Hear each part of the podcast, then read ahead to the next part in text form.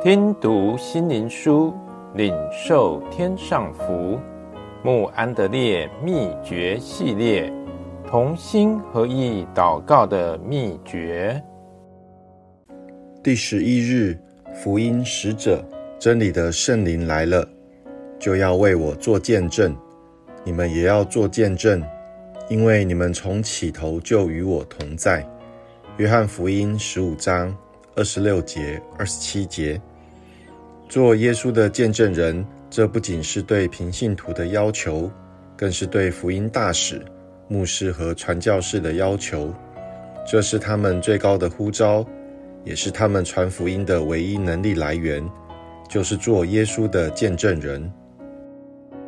这儿，上帝向我们启示两个真理：第一，上帝仆人所传讲的圣经信息，必须论及耶稣他本身。来配合信徒心灵的需要，这也是初代使徒所做的。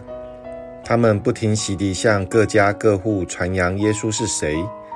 腓利在撒玛利亚地就这么做，他向他们传讲耶稣。保罗也说：“我定义在你们当中不讲别的，只传讲钉十字架的耶稣。”福音使者必定明白。他们需要密室祷告的生活，得着圣灵的能力，为主做见证。因为唯有在安静中，上帝才能在他儿女的心中向他们显现说话。这是蒙恩为上帝所救赎的罪人，被拣选为服侍上帝的仆人们，必须牢记在心的金科玉律。第二，也是很重要的一点，这见证必须是生活中个人的经验或体验。因为有血有肉的见证，才能带出说服力，感动人心，激励信徒相互扶持，彼此建造耶稣的身体，见证耶稣乃又真又活的上帝。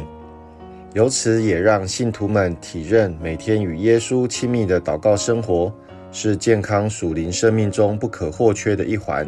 是的，我们必须像单纯的孩童一样。